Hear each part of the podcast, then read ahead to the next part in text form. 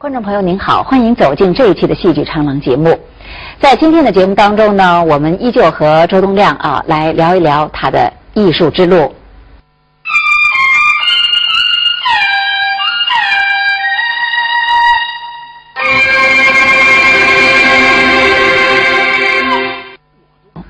哎，其实我这个艺术之路也挺坎坷的，因为从细小，在细小我是非常努力的一个一个学生，是个好学生。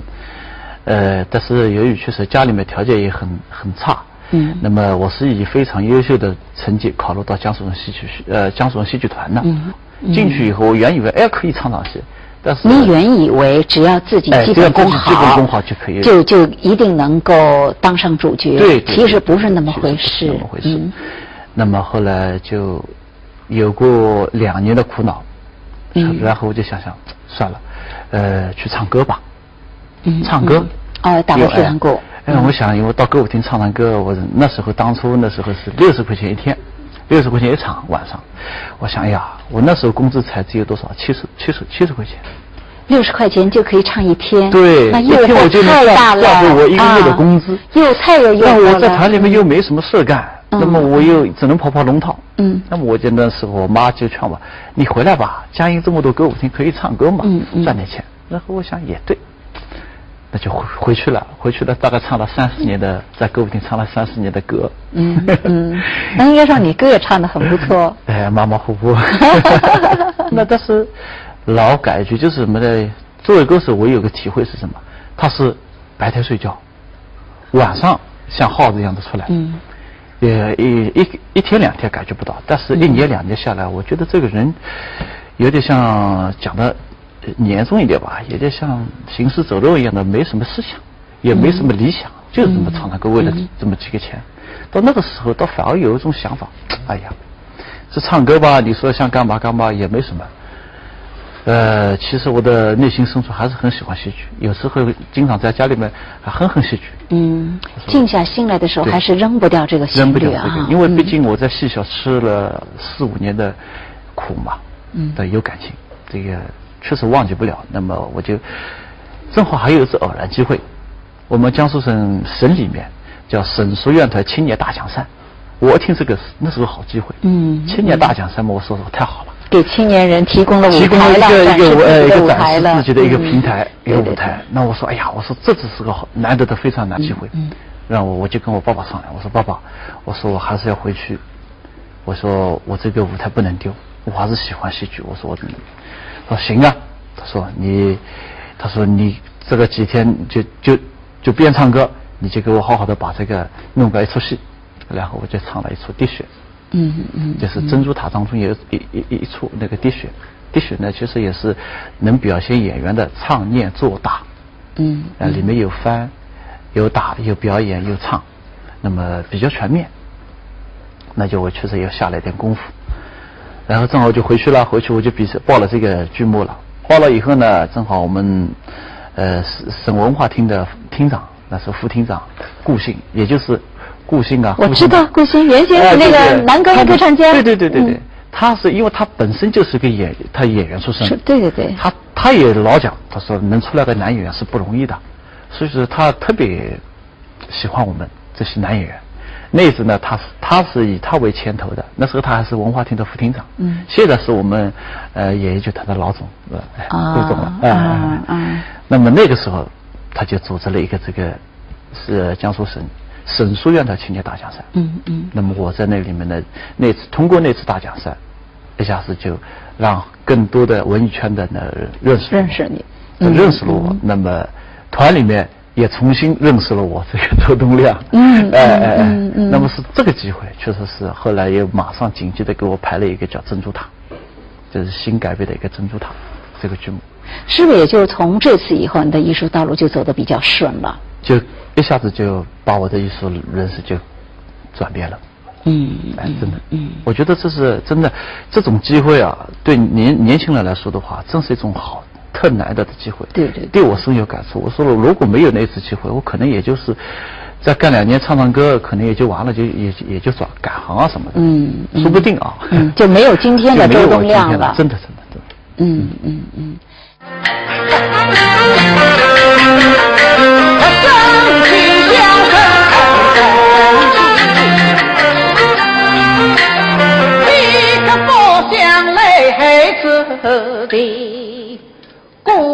心意我铭记，知恩必报总有期。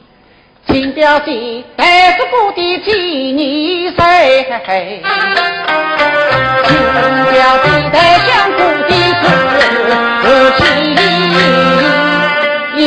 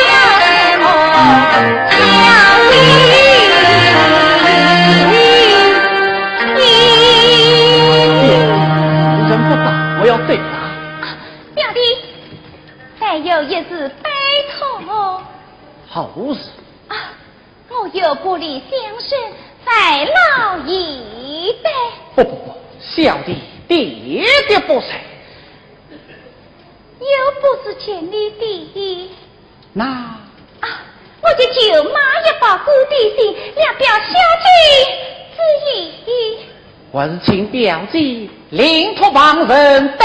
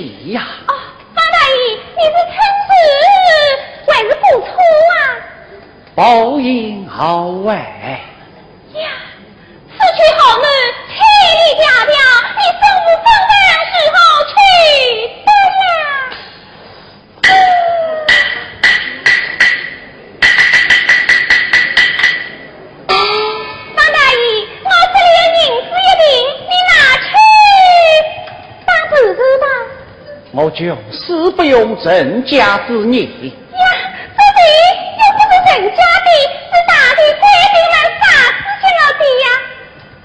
那，唉，我也不能拿你丫头的谁呀？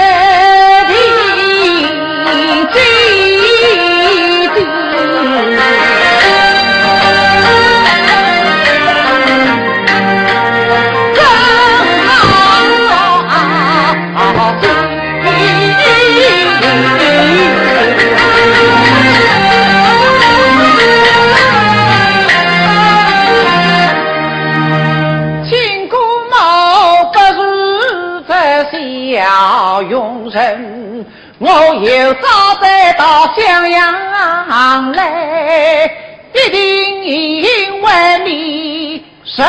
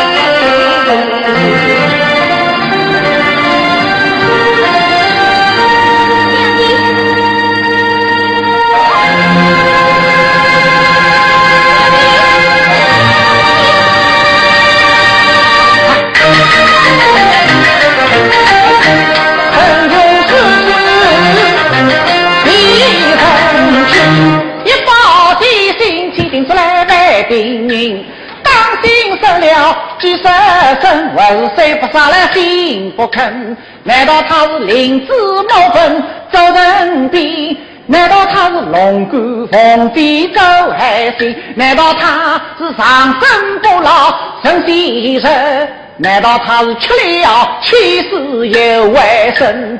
难道他是家人里人父子你？哈！想不到我神穷不是。朱定基，妙计，妙计的是王书记，我一定当心这保固的心，神不离宝，刀不离身，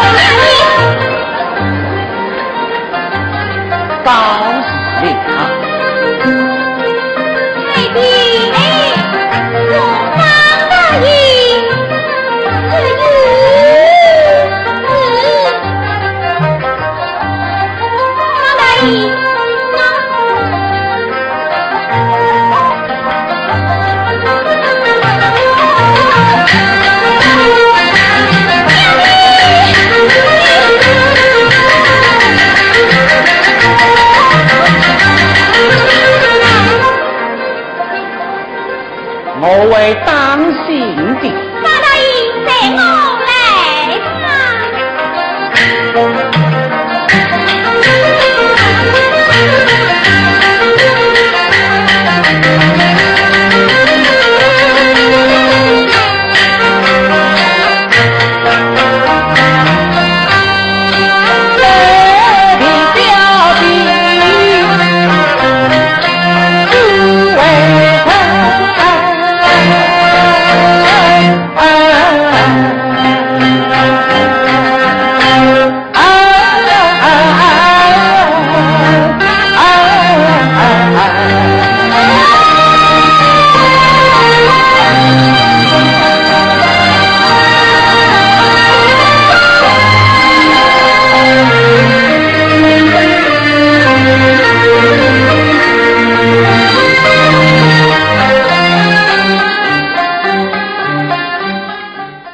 以后艺术道路比较顺的情况下啊，那么在其他方面还有些什么坎坷的吗？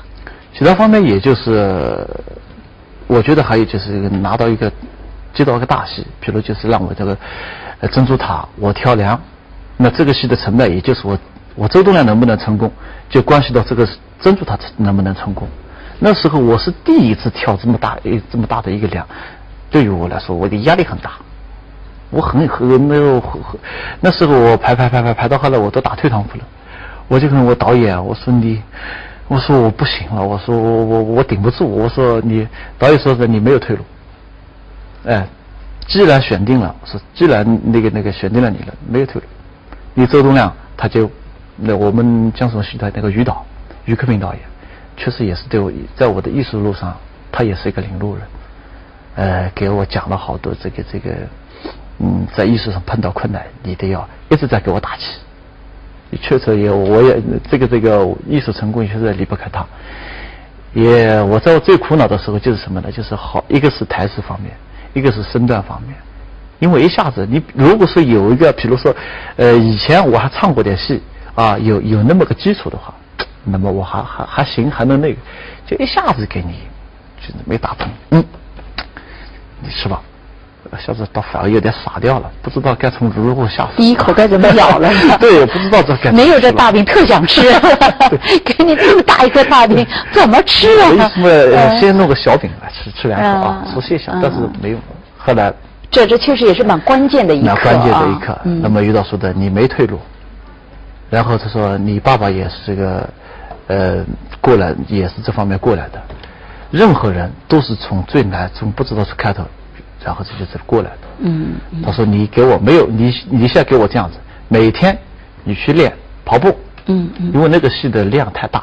嗯。那这体力要靠身体要体力体力来支撑。那么我说行，我跑步跑步下来，背台词，练唱词，然后完了找老师辅导身段。嗯嗯。每天我大概也就每天睡了六个小时觉。那时候你大概深深感觉到，在戏校学的一切是远远不够了，就感觉到不够用啊！啊啊！哎呀，我说这个这个戏校学了那么多，还是不够用。嗯，因为确实是有好，不如一出戏锻炼因为导演，嗯，导演对我的要求太高了。嗯，他说我不要你城市东西，你这个演城市，我要你演人物。那时候跟我讲这些东西，就是天还没办法理解的，看看，嗯，这个演演人物是什么意思啊，就不懂啊。那么我们知道，哎，这个学校里面一招一式，一二三四这样子。那我演人物这个就不知道了。那么确实，导演呢，我呢每天晚上还得到导演家里，导演给我加班，导演给我把生活的一种情绪来引导我。嗯，看看，那你看，比如说，你说生活当中发火，你可能。你这个就是演戏，你生活当中不可能的。嗯，你现在在排戏的时候演到放情发火，你就是，唉，城市化了，哎，太假了。嗯，我不要你这些东西，我我去，我要你去掉这些东西，你就照生活当中演，演完以后，然后再规范，比如这个地方要有个城市动作，那同城动作，那逐渐逐渐这样，天天天天去磨，磨磨磨。后来确实是，其实导演倒是给了你一条非常好的创作道路了。对对对，我现在是深有体会，我非常感谢他导演，嗯，他是确实把我领进了这个门，然后呢，确实在这个表演。